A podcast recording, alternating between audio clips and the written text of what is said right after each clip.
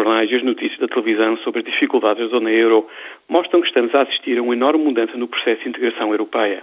A União Monetária, com as regras que conhecemos, chegou ao seu limite. A dúvida agora é saber o que vem a seguir.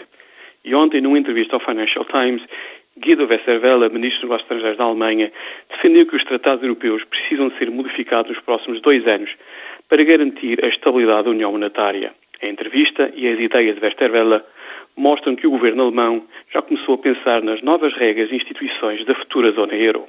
Estas regras implicam uma grande transferência de poderes orçamentais das capitais nacionais para Bruxelas. Qual é o papel que Portugal quer ter agora nesta nova fase da zona euro? O que é que estamos dispostos a fazer para continuar a ser membros desta zona? Quais são as vantagens e as desvantagens? E quais serão as consequências políticas das novas regras num país com uma longa tradição de dificuldade em controlar as suas finanças públicas e uma taxa de crescimento económica muito baixa? Precisamos de começar a pensar nas respostas a estas perguntas.